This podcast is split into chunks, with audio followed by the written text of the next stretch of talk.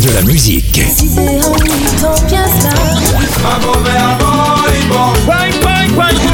Et des infos, Elle chantera jusqu'à ses 99 ans. Double disque d'or pour son premier album solo. c'est VSM Radio.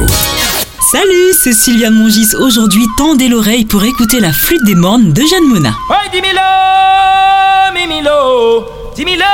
De son vrai nom, Georges Nilkam, Eugène Mona est un chanteur et flûtiste martiniquais, né en 1943. Fils de musicien, il grandit dans cet univers et se fait remarquer en remportant un concours de chant créole à l'âge de 15 ans. Les matins. En 73, son premier album Bois brûlé rencontre un grand succès. Avec sa grande tessiture vocale, il savait transformer la flûte et lui donner vie. Il avait à cœur de démontrer la puissance et l'universalité de la musique. Autre grand succès, Ma maman m'a dit, album sorti en 81, il parlait de l'éducation des jeunes filles de l'époque.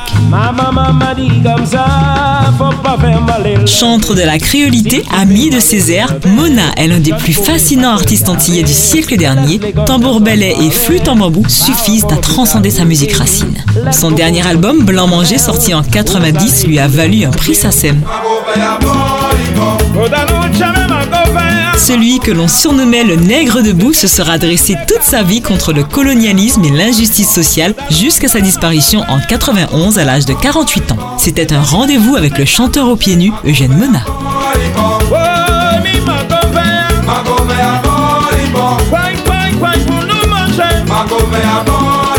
C'était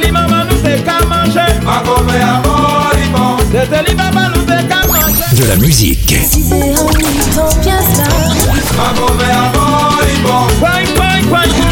et des infos, Elle chantera jusqu'à ses 99 ans. Double disque d'or pour son premier album solo. c'est VSM Radio.